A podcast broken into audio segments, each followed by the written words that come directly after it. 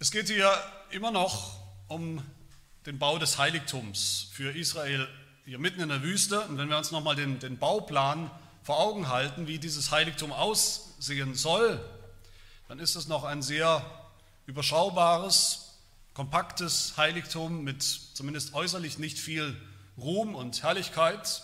Innen schon mit Gold ausgekleidet, haben wir gesehen. Aber das war doch eher ein Zelt, das heißt ja auch ein Zelt, das Zelt der Begegnung in der Wüste. Besonders auch verglichen mit dem späteren Tempel, der ja viel prunkvoller war, war da eigentlich noch nicht sehr viel zu sehen. Aber trotzdem wollen wir nicht aus den Augen verlieren, worum es ging die ganze Zeit, worum es geht bei diesem Heiligtum. Es geht um nichts weniger, als dass Gott hier einen Ort schaffen will, einen Ort, eine Adresse auf der Erde haben will, schaffen will, wo er selber, wo der heilige Gott, der einzige Gott, der lebendige Gott, der eigentlich natürlich nichts mit Sündern zu tun haben will, zu tun haben kann, der Sünder sogar aus seiner Gegenwart, aus seinen Augen entfernen und vernichten muss. Dass er da wohnen kann, wohnen will, in diesem Zelt, in diesem Zelt der Begegnung, in diesem kleinen Heiligtum. Und dass er da dann, darum geht es, dass er in diesem Heiligtum, in diesem Allerheiligsten, das Wichtigste tun wird, was er überhaupt tun kann für die Menschen, nämlich dass er Menschen mit sich selbst versöhnen wird, dass er Menschen ihre Sünden, das Grundproblem der Menschheit, wegnehmen wird. Dass ganz normale Sünder wie, wie wir auch heute endlich wieder Gemeinschaft, unmittelbare Gemeinschaft mit ihrem Gott haben können. Die Gemeinschaft, die wir verloren haben, wegen der Sünde, als, als Folge von der Sünde. Darum geht es. Das ist sozusagen das große Gesamtbild, das wir nicht aus, dem, aus den Augen verlieren wollen. Das ist wie, wie das Bild auf dem Puzzlekasten oder, oder Puzzlebox. Und hier sehen wir jetzt ein, ein, in unserem Text hier ein weiteres wichtiges Puzzlestück in diesem Bau des Heiligtums. Es geht nämlich jetzt um den Geist, um den Geist Gottes, den Heiligen Geist, wie wir heute vom Neuen Testament her sagen. Gott hat nicht nur diesen, diesen Bauplan für sein Heiligtum gegeben, inspiriert, könnte man sagen, durch seinen Geist dem Mose mitgeteilt, vom Himmel herab mitgeteilt, sodass Mose dann plötzlich wusste, und nur Mose wusste, wie genau, bis ins kleinste Detail, wie dieses Heiligtum ganz genau auszusehen hat. Nein, Gott hat auch Menschen, dann sehen wir hier Menschen, Arbeiter, ganz speziell begabt, mit dem Geist erfüllt für diesen Bau des Heiligtums. Und das wollen wir uns als erstes anschauen. Die Baumeister, die Bauleute des Heiligtums, die der Heilige Geist begabt und, und befähigt. Der erste Baumeister, das war ja Mose selbst.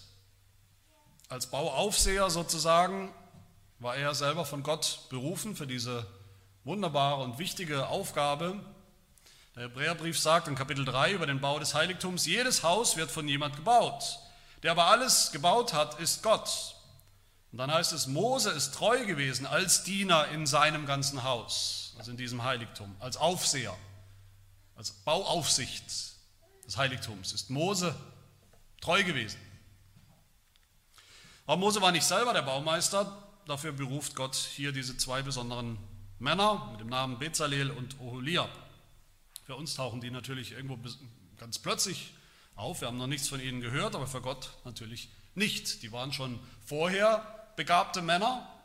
Schon vor diesem Moment der Berufung waren sie begabt, hatten natürliche Begabung, hatten handwerkliche Fähigkeiten und Gaben, die sie schon bewiesen haben, schon ganz oft, in verschiedenen Bauwerken sicherlich. Und sie hatten, wie es hier heißt, Geschicklichkeit für jede Arbeit, um Kunstwerke zu ersinnen, sie auszuführen in Gold, in Silber, in Erz, um Edelsteine zum Besatz zu bearbeiten, um Holz zu schnitzen, dass sie Kunstwerke aller Art ausführen können. Und diese Fähigkeiten hatten sie sicherlich nicht, nicht plötzlich. Gott hat sie berufen und dann auf fast magische Weise konnten sie plötzlich das, was sie eigentlich überhaupt gar nicht gelernt haben. Sie haben sich diese Fähigkeiten über eine längere Zeit, über einen langen Zeitraum, über ihr Leben bisher erworben und, und erarbeitet. Vielleicht haben sich, können wir uns gut vorstellen, diese, diese zwei Männer auch ihr ganzes bisheriges Leben oder, oder Berufsleben zumindest gefragt, was hat eigentlich Gott mit uns vor, mit uns als Bauleuten, mit diesen äh, Bauleuten, mit diesen Gaben, die wir haben? Was hat Gott eigentlich mit uns vor? Warum heißen wir eigentlich so, wie wir heißen?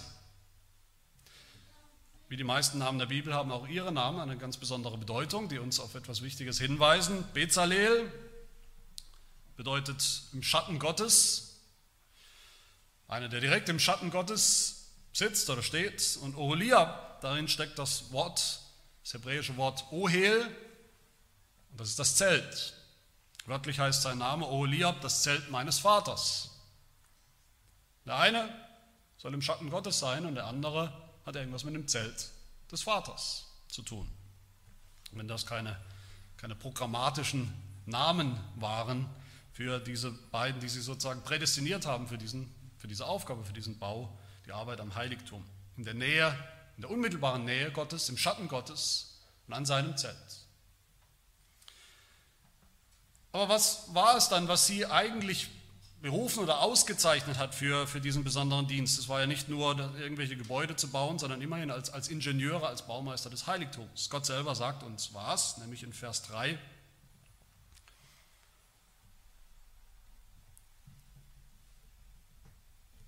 Ich habe ihn, Bezalel, und dasselbe gilt sicherlich auch für Oholiab, ich habe sie mit dem Geist Gottes erfüllt. Das lesen wir so runter, das kennen wir, der Geist Gottes, den kennen wir als den Heiligen Geist. Aber hier ist wichtig, dass wir uns bewusst machen, dass diese Redewendung im Alten Testament, überhaupt der Geist Gottes im Alten Testament nicht sehr oft ausdrücklich erwähnt wird. Eigentlich nur an ein paar ganz wichtigen zentralen Schlüsselstellen der Geschichte. Zum ersten Mal hören wir von diesem Geist Gottes im, im zweiten Vers der Bibel insgesamt. Ganz am Anfang, im Schöpfungsbericht, Genesis 1, Vers 2, wo es heißt, die Erde aber war wüst und leer, es lag Finsternis auf der Tiefe und der Geist Gottes schwebte über den Wassern. Wörtlich, der Geist Gottes brütete über den Wassern der Finsternis. Er hat gebrütet damals, um, um diese unwirtliche Schöpfung belebt zu machen mit dem Ziel, dass der Mensch hervorkommt, der Mensch, das Ebenbild Gottes, mit dem Gott dann Gemeinschaft haben kann.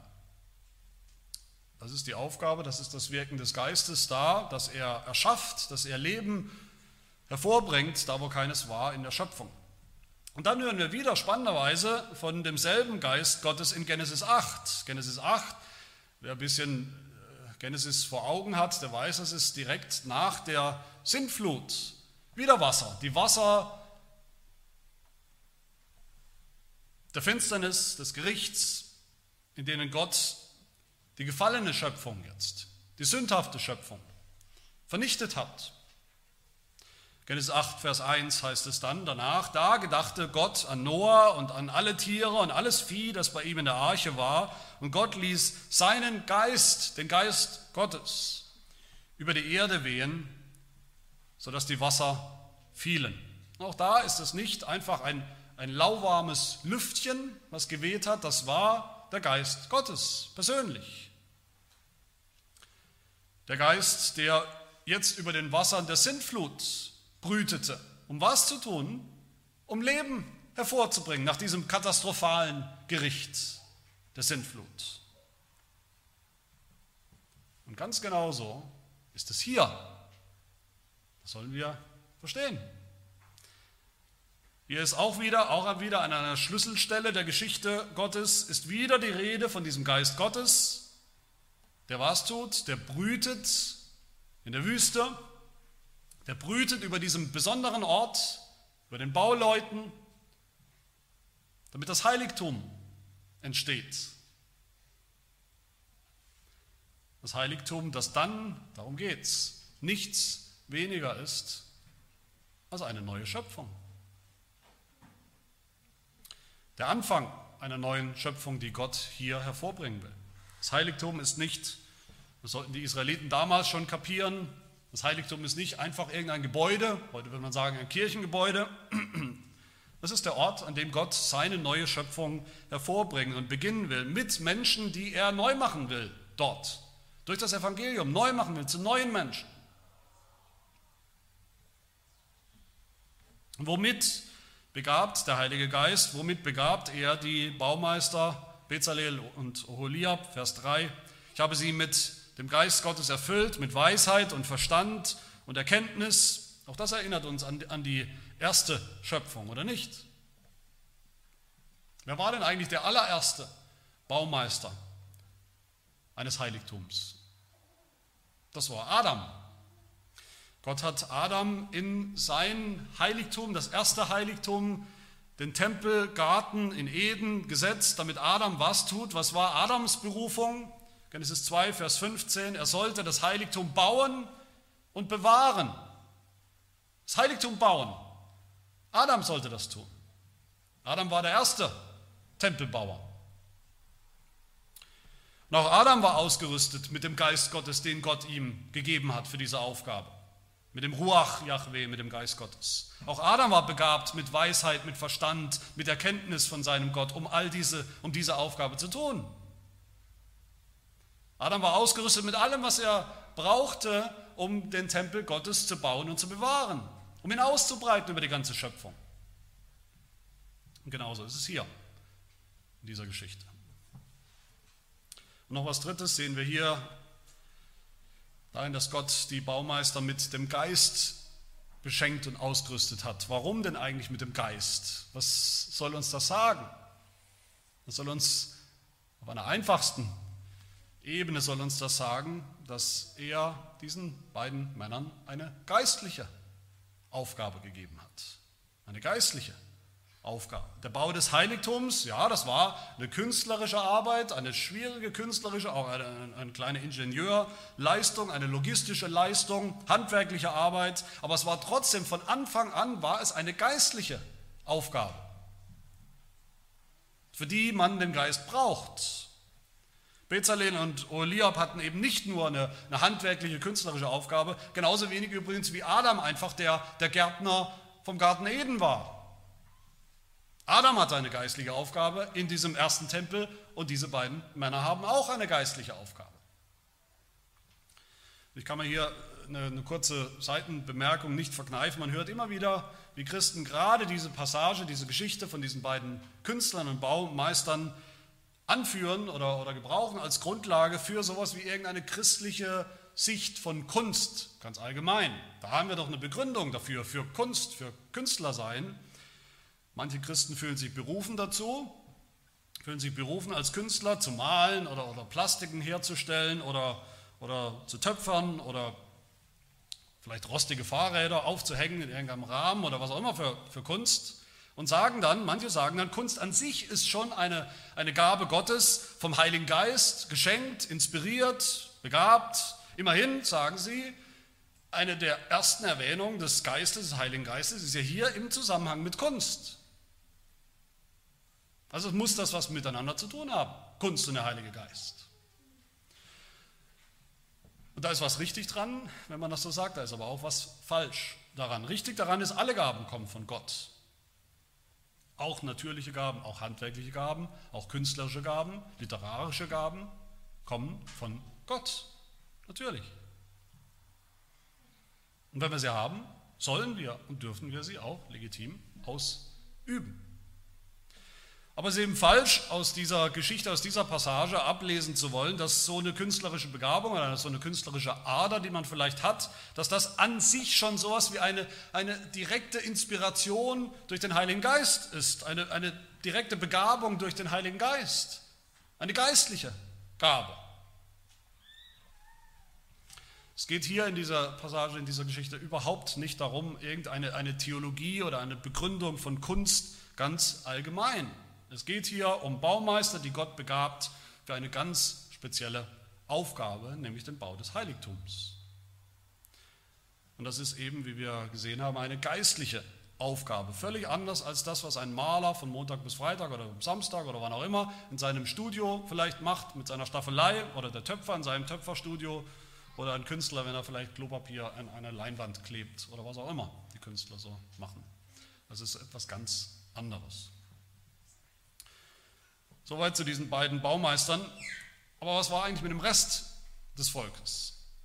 Es ist interessant und spannend, dass schon hier im, im, Alten Testament, dass hier bei diesem Projekt, bei diesem Bauprojekt des Heiligtums, das ganze Volk, von Anfang an das ganze Volk beteiligt war am Bau des Heiligtums. Nicht nur Mose als Bauleitung, nicht nur diese beiden Künstler oder Ingenieure an seiner Seite. Vers 6 lesen wir, und ich, Gott, ich habe allen, die ein weises Herz haben, die Weisheit ins Herz gegeben, dass sie alles, was ich dir geboten habe, ausführen sollen. Und wir haben das schon gehört, alle waren beteiligt, das ganze Volk war beteiligt. Sie waren alle beteiligt mit ihren Gaben, die, die sie geschenkt und gestiftet und gespendet haben zum Bau des Heiligtums. Jeder hat was gehabt, jeder hat was gebracht an Material.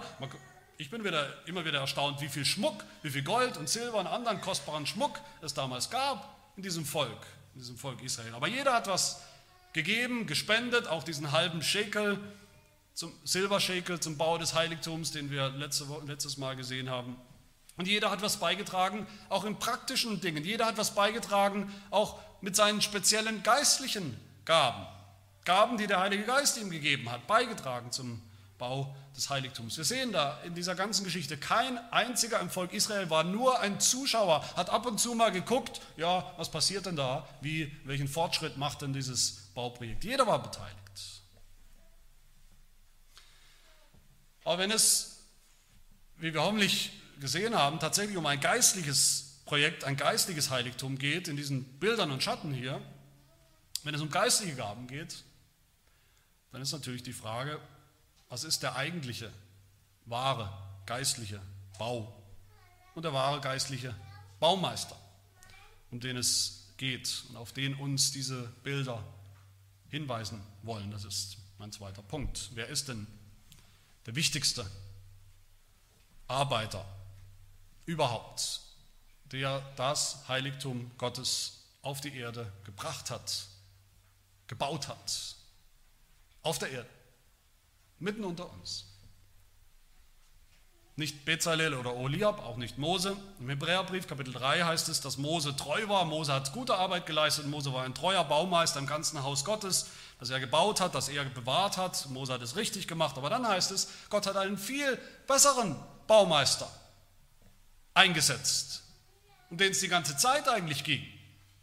Nämlich unseren Herrn Jesus Christus. Von ihm heißt es in Hebräer 3 weiter, dieser ist größer Ehre wert geachtet worden als Mose, viel größerer Ehre. Mose ist treu gewesen als Diener im Haus Gottes, Christus aber als Sohn über sein eigenes Haus, das er gebaut hat. Ich hoffe, wir, wir sehen alle diese große, wunderbare Linie, oder nicht? Adam war ausgerüstet mit den Gaben Gottes, um was zu tun, um ein Heiligtum zu bauen auf der Erde, um den Tempel zu bauen, den Tempel auszubreiten über die ganze Schöpfung. Aber Adam war untreu, er hat das nicht getan. Er hat gesündigt. Er hat einen anderen Plan. Mose war vom Geist begabt, Mose war ausgerüstet, Mose war treu. Mose war treu in diesem Abbild, in dem Schatten, in dem Vorbild von einem Heiligtum, in der Kopie. Aber Jesus war treu im Bau des wahren Heiligtums, des echten Tempels. Er war der ultimative treue Baumeister. Als, als zweiter Adam, wie die Bibel ihn ja nennt, hat er das getan und vollbracht, was der erste Adam als Baumeister versemmelt hat. Und auch Jesus hat dafür, für diesen, dieses Bauprojekt, das er getan hat, hat er den Geist Gottes bekommen, im besonderen Maß. Zu Beginn seines Dienstes schon sehen wir, Jesus wurde ausgerüstet für all das, was er zu tun hatte, er wurde ausgerüstet mit Weisheit, mit Verstand, mit Erkenntnis. Er wurde getauft mit dem Heiligen Geist, der wie eine Taube auf ihn herabkam vom Himmel, wurde mit dem Geist beschenkt und begabt und ausgerüstet. Wenn wir das nicht sehen können, wer das nicht sehen kann, dass hier alles in diesem Text auch alles auf Jesus Christus hinweist, wer nicht sehen kann, wie das Neue Testament so deutlich sagt, dass Jesus der wahre Baumeister ist und das wahre Heiligtum. Der sieht gar nichts. Das Neue Testament sagt es so deutlich, der Epheserbrief sagt es so deutlich, Epheser 2, Gottes Haus ist auferbaut, heißt es da, auf der Grundlage der Apostel und Propheten, während Jesus Christus selbst der Eckstein ist, in dem der ganze Bau zusammengefügt wächst zu einem heiligen Tempel im Herrn. In ihm wächst der Tempel im Herrn. Er ist der Tempel im Herrn der Tempel des Herrn. Und Jesus selber hat das immer wieder gesagt, Jesus selber hat das so deutlich gesagt, dass ihn die Juden deshalb töten wollten. Die Juden hatten diese Liebesbeziehung, diese romantische Beziehung zu ihrem Tempel in Jerusalem immer wieder gerne Führung gegeben, den Leuten gesagt, schaut mal her, was wir für einen ruhmreichen, wunderbaren, prachtvollen Tempel haben. Und Jesus hat so eine Führung mitgemacht, hat sich das Gebäude angeschaut und hat einfach gesagt, brecht diesen Tempel ab. In drei Tagen will ich ihn wieder aufrichten. Und die Juden sagten, in Schock, in 46 Jahren ist dieser Tempel erbaut worden und du willst ihn in drei Tagen aufrichten? Und dann gibt uns Johannes, Johannes 2 den Kommentar, worum es eigentlich wirklich ging. Und er sagt, er aber, Jesus aber redete da von dem Tempel seines Leibes, um den es eigentlich immer schon ging. Mit anderen Worten, Jesus sagt hier, ihr braucht diesen Tempel nicht mehr. Ihr braucht dieses Zelt nicht mehr. Ihr braucht den Tempel in Jerusalem, so schön er auch war, nicht mehr. Warum nicht? Jetzt bin ich da. Ich bin der wahre Tempel, das wahre Heiligtum. Sein Leib ist der wahre Tempel. Genauer gesagt, der, sein gekreuzigter Leib und sein auferstandener Leib. In der Kreuzigung hat Jesus alle menschengemachten Heiligtümer und, und, und Tempel abgerissen, alle Vorläufer, alle, alle Schatten, alle Bilder hat er abgerissen. Und in der Auferstehung hat er den, den einen und wahren, echten Tempel, den ewigen Tempel ans Licht gebracht, in dem jetzt auch die echte Erlösung stattfindet. So heißt es weiter in Johannes 2, als er nun aus den Toten auferstanden war. Als sein Leib also gestorben war am Kreuz und er auferstanden war mit einem neuen Leib, als er aus den Toten auferstanden war, da dachten seine Jünger daran, dass er ihnen das gesagt hatte, brecht diesen Tempel ab und in drei Tagen will ich ihn aufrichten. Da ist der Groschen gefallen. Da haben sie kapiert, um welchen Tempel es eigentlich ging. Mose, haben wir gesehen, Mose hat den Bauplan für den Tempel empfangen auf dem Berg.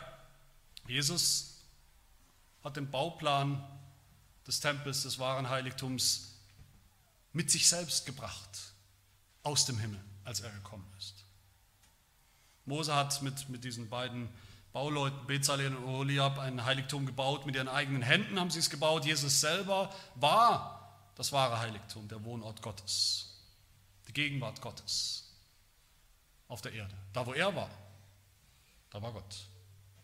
Hebräer 1, Vers 3. Dieser, Jesus Christus heißt es da, ist die Ausstrahlung von Gottes Herrlichkeit, die Wolke der Herrlichkeit, die ja im Tempel wohnt und den Tempel ja beziehen wird am Ende vom Buch Exodus. Diese Herrlichkeit war immer, hat immer gewohnt in Jesus Christus, wo er war.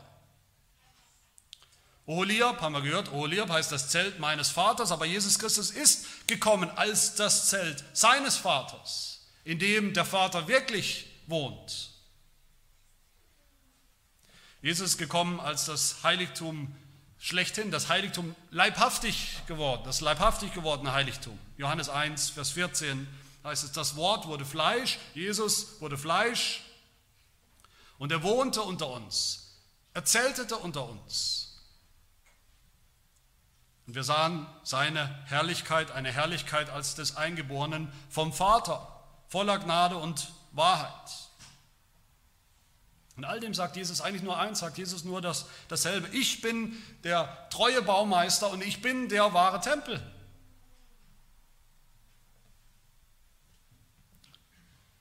Im Tempel ist Gott, haben wir gesehen. Das sehen wir im Alten Testament. Im Tempel ist Gott, ist Gott der Vater. Aber Jesus sagt, niemand kommt zum Vater als nur durch mich, weil ich bin der Tempel. Im Tempel passiert Versöhnung, haben wir gesehen, in diesen ganzen Bildern, in diesen ganzen Opfern, in allem, was wir gesehen haben. Aber Jesus ist der Ort, der einzige Ort auf Erden, wo Menschen versöhnt werden mit Gott, dem Vater.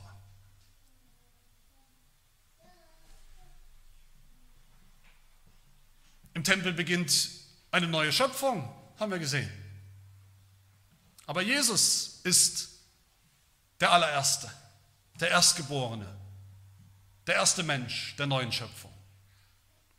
Und in ihm, in Jesus, hat der Heilige Geist die neue Schöpfung ausgebrütet, sodass es dann heißt, über uns, über alle Gläubigen, 2. Korinther 5, ist jemand in Christus im Tempel, so ist er eine neue Schöpfung. Das Alte ist vergangen, siehe, es ist alles neu geworden. Wir haben gesehen, wie der Tempel von Anfang an, schon bei Adam und auch später, wie der Tempel ausgebreitet werden sollte über die ganze Erde. Und in Jesus ist das passiert, ist das erfüllt worden. Matthäus 28, so geht nun hin und macht zu Jüngern alle Völker und tauft sie auf den Namen des Vaters und des Sohnes und des Heiligen Geistes und lehrt sie alles halten, was ich euch befohlen habe. Das sind die, das sind die Dinge, die im Tempel passieren. Worum es geht im Tempel, wahren Tempel. In Jesus sind jetzt auch wir, sagt das Neue Testament, Gottes Hausgenossen, Menschen, die da wohnen in diesem Gebäude. Er ist der Eckstein, in dem der ganze Bau zusammengefügt wächst zu einem heiligen Tempel im Herrn.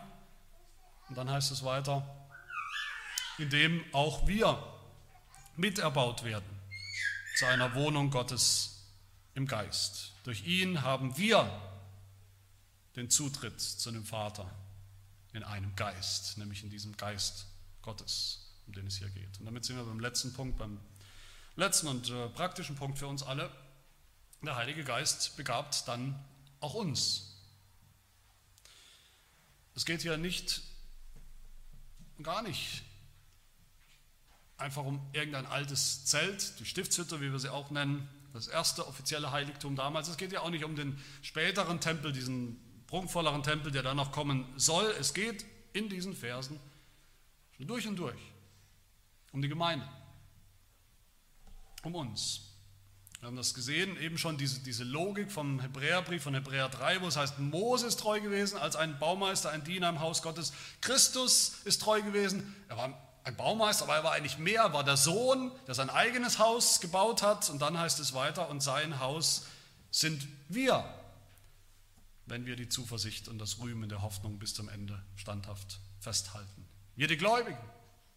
Das ist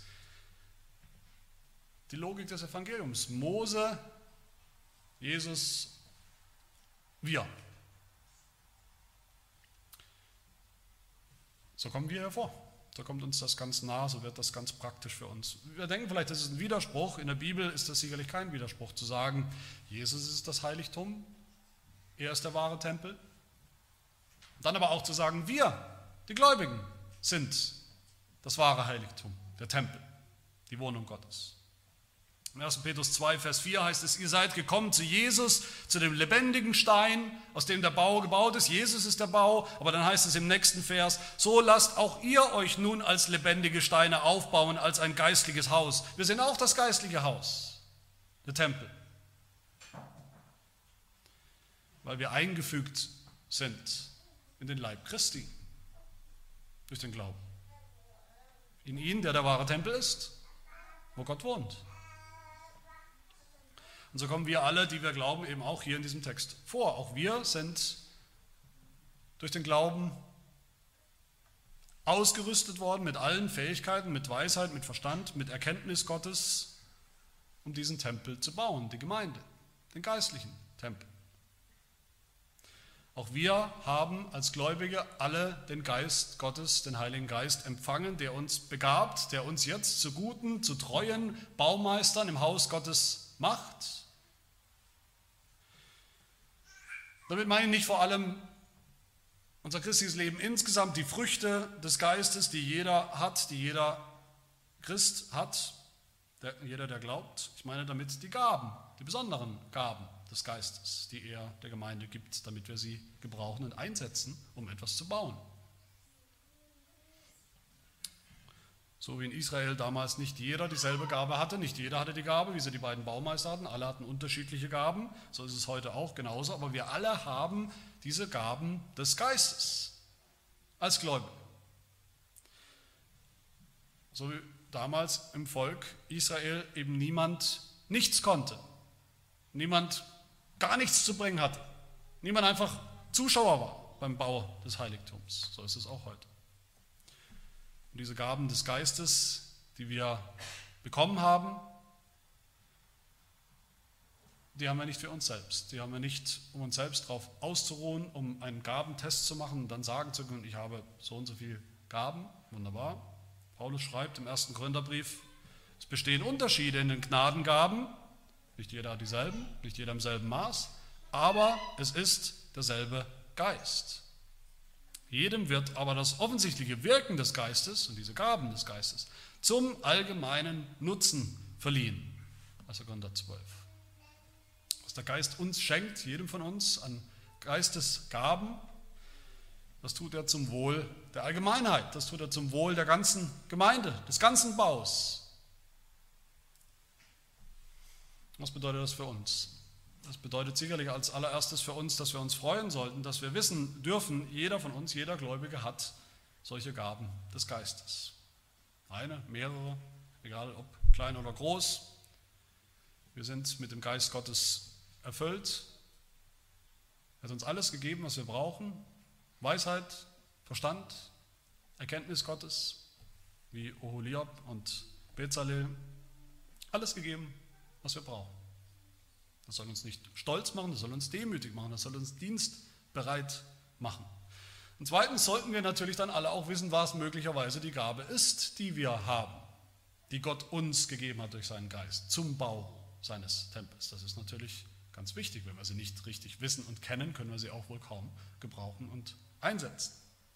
Bezalel, Oholiab hätten sicherlich nicht so gute Arbeit geleistet, wenn sie gar nicht, sie hätten gar keine Arbeit geleistet, wenn sie nicht gewusst hätten, was ihre spezielle Gabe ist. Was ist unsere spezielle Geistesgabe? Wisst ihr das? Was ist die Gabe, die ihr bekommen habt, die ihr vielleicht könnt, die ein anderer nicht oder weniger kann, hat? Und wenn wir sie nicht kennen oder nicht eindeutig kennen, sollten wir sicherlich dafür beten, darum bitten, dass der Heilige Geist sie uns deutlich oder deutlicher macht. Vielleicht auch mit anderen Geschwistern reden und sprechen, was sie vielleicht denken und erkennen bei uns an Geistesgaben. Oftmals ist es das, was wir auch zu einem gewissen Grad natürlicherweise gut können, wie eben bei Bezalel und Oholiab. Das Bauprojekt Heiligtum war ein geistliches Projekt, das war aber auch natürlich praktisch und handwerklich, das war kein Widerspruch damals. Und das ist auch bis heute kein Widerspruch. Die Gemeinde ist geistlich, aber wir haben auch in der Gemeinde, die Gemeinde hat auch ganz praktisch, wir sind alle Menschen aus Fleisch und Blut mit einem Leib. Wir haben auch praktische und natürliche Bedürfnisse. Und oft sind diese natürlichen Gaben, die wir haben, eben auch verwandt oder verbunden mit geistlichen Gaben, die der Geist uns gegeben hat. Wer vielleicht besonders gut zuhören kann, vielleicht auch eine Geistesgabe, geistliche Gabe, Mitgefühl zu zeigen, mitempfinden zu können, vielleicht Frieden stiften zu können zwischen verfeindeten oder verstrittenen Parteien in der Gemeinde. Wer vielleicht eher der stille Typ ist, der gar nicht gern redet oder gut reden kann, aber gerne mithilft, mit anpackt. Auch das kann eine praktische Geistesgabe sein, die Gabe der Hilfsbereitschaft. Wer sehr mitfühlend ist, hat vielleicht die Geistesgabe, andere zu sehen, die sonst keiner sieht, andere zu sehen, wie sie vielleicht leiden in der Gemeinde, was ein anderer nicht sieht oder was andere nicht sehen, sie zu ermutigen, sie zu sehen, ihnen zu helfen, für sie zu beten. Wer sowieso sehr gastfreundlich ist, von seinem Wesen her, hat vielleicht auch die geistliche Gabe der Gastfreundschaft. Das ist auch eine geistliche Gabe, die er dann zum Wohl der Gemeinde, zum allgemeinen Wohl einsetzen kann und soll. Es gibt so viele unterschiedliche Geistesgaben, natürlich auch die bekannteren, vielleicht die Gaben der Leitung und der Lehre, aber es gibt noch so viel mehr, die Gaben des Dienens, der Liebe, ein, ein, ein, ein sanftes, rechtes Wort zur rechten Zeit, praktische Unterstützung, sogar die Gabe, was wir ja auch hier sehen in diesem Text, sogar die Gabe, materiell unterstützen zu können, Geschwister oder die ganze Gemeinde unterstützen zu können, finanziell unterstützen zu können, wie wir es auch beim Heiligtum gesehen haben. Aber das Entscheidende bei all dem ist, liebe Gemeinde, niemand von uns sollte zur Gemeinde kommen und denken, er wäre sowas wie ein Zuschauer oder mit der Haltung eines Zuschauers, der ab und zu mal vorbeikommt, ja, vielleicht einmal die Woche vorbeikommt und guckt, was ist denn so passiert mit diesem Heiligtum, mit diesem Bau, sie einen Stand einholt, aber selbst damit herzlich wenig zu tun hat. Niemand von uns sollte denken, wenn er zur Gemeinde kommt, vielleicht am Sonntag, ich lasse das über mich ergehen. Niemand sollte denken, ja, der Pastor und der Älteste oder wer auch immer, die, die werden die Gemeinde schon bauen. Die werden den Bau schon hochziehen. Da bin ich nicht gefordert, nicht gefragt. Wir alle, jeder einzelne von uns, jedes Mitglied der Gemeinde, wir alle kommen zur Gemeinde, weil die Gemeinde uns braucht, weil unsere Geschwister uns brauchen. Auch der kleinste Dienst, den wir tun, vielleicht nach dem Gottesdienst, davor, unter der Woche, ein Telefonat, eine Hilfe, irgendetwas in diesem, in diesem, in diesem Bereich der Dinge, wo wir immer sagen, die sind so klein, die sind insignifikant, die sind nicht viel wert, aber auch das Kleinste davon, was wir tun, unter unseren Geschwistern ist ein Beitrag zum Bau des Heiligtums, zum Bau der Wohnung Gottes im Geist. Niemand ist überflüssig, niemand wird nicht gebraucht in der Gemeinde, niemand ist ohne Gabe des Geistes, niemand ist ohne Erkenntnis und Weisheit und Verstand für diese Aufgabe. Es gibt keinen Paulus benutzt ja immer dieses Bild des Leibes, des Körpers, des menschlichen Leibes. Und in diesem Leib der Gemeinde gibt es keinen Blinddarm, den man einfach rausschneiden kann, weil ihn eh keiner braucht. Das sind alles lebenswichtige Organe, jeder einzelne von uns. Und deshalb lasst uns auch nicht zur Gemeinde kommen, Sonntag für Sonntag,